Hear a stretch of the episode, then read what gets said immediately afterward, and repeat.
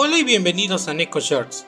En el episodio de hoy hablaremos de las novedades que se vienen para el juego Harry Potter Eleva la Magia. Para empezar, a partir del día 28 de noviembre y hasta el 12 de diciembre, iniciará un evento de páginas para colorear, que como es usual, nos dará llaves de reloj y gemas como recompensas.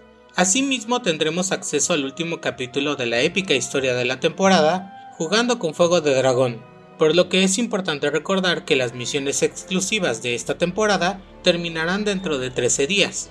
Así que si aún te falta alguna misión, aún tienes tiempo. Hay un cambio importante que entrará en vigor desde el día 28 de noviembre, y es el cambio de la aventura del club social. Ahora, la parte de talentos que antes era para todos los miembros del gremio y que se potenciaban con apoyo de todos, cambian a ser individuales, así que ahora cada jugador decidirá qué talento subir o incluso se podrá restablecer alguno para cambiarlo por otro usando las monedas del club. Tendremos ahora boost de cartas, que se obtendrán al pasar caminos específicos del nuevo mapa.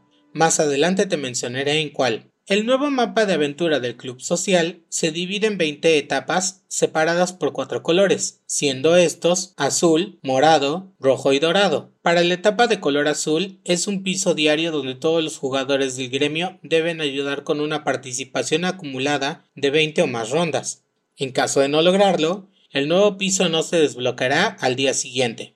Para la etapa de color morado serán desafíos más difíciles, pero no es necesario pasarlos sin embargo, en este piso es donde podremos obtener boost de cartas.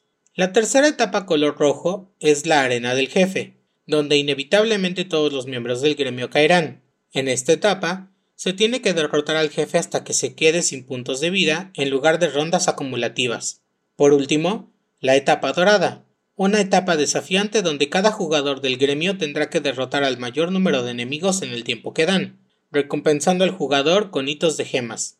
Como es usual, cada jugador podrá reclamar recompensas dos veces, que serán escudos y monedas de club, pero a diferencia del modelo anterior, los jugadores podrán seguir jugando en el mapa para ayudar al club aunque ya no obtengan recompensas.